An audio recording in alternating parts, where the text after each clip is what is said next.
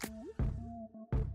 Hello，大家好，欢迎来到房仲小五的频道，我是小五团队的阿伟，很开心哈，今天可以用一个广播的平台来跟大家分享我们对于房市的一些想法以及看法。疫情的影响之下呢，其实蛮多人就会问小五团队说哈，你觉得这房市哈到底是会涨还是跌呢？我只想跟大家讨论一个方向。这十几年的时间，从二零零七年 SARS 雷曼兄弟风暴之后，这个房市呢在那一个时间点落底，那落底之后呢？可能很多客户都会觉得说，它是一个反弹的过程哦。那在这个过程当中呢，房价也不断的一直垫高。过去呢，很多客户都想着说，等房价回来之后呢，我再来做一个进场。可是呢，这有一个很现实的一面，就是说，这本身哦，在这个过程里面，阿伟比较把它看成说，它是一个嗯，就是一个赌哦。就是说，在二零零七年哦，那时候的房价，很多客户没有在那一个时间点进场之后，那到这现在目前的这个时。间点哦，很多客户还是在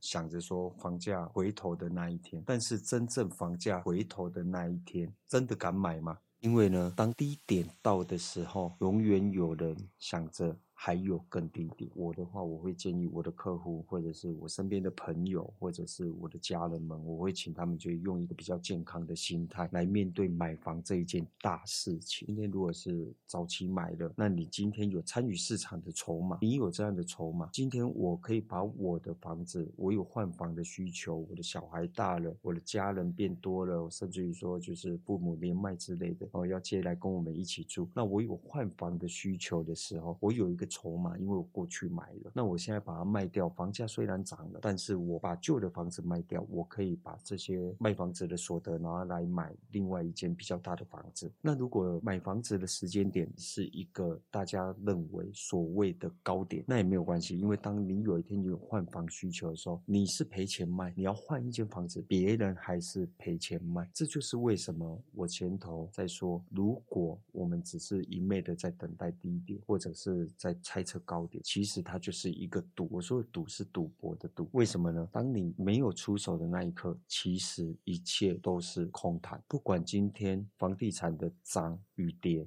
都与你无关哦。那当然，在没有产品的状况之下，跌了你会很开心，可是。相对的，真正的低点到了，你还是会不敢出手的状况，或者是你去猜测高低点，当你觉得是低点的时候，你买了，它可能还有低点，所以我会建议，我们可以使用一个比较健康的心态去面对房市哦，去面对我到底需不需要买房这一件事情。以上的分享仅代表小武团队的想法与观点，不代表绝对的正确。如果你有不同的想法，或者你有想要了解的题目，也欢迎您到讨论区留言参与讨论，并留下你的想法。今天房仲小五就聊到这，后续会有更多关于房地产的单元，欢迎大家持续收听。如果你喜欢影音版的频道，也欢迎上 YouTube 搜寻小五线上赏屋。我是小武团队的阿伟，我们下期见，拜。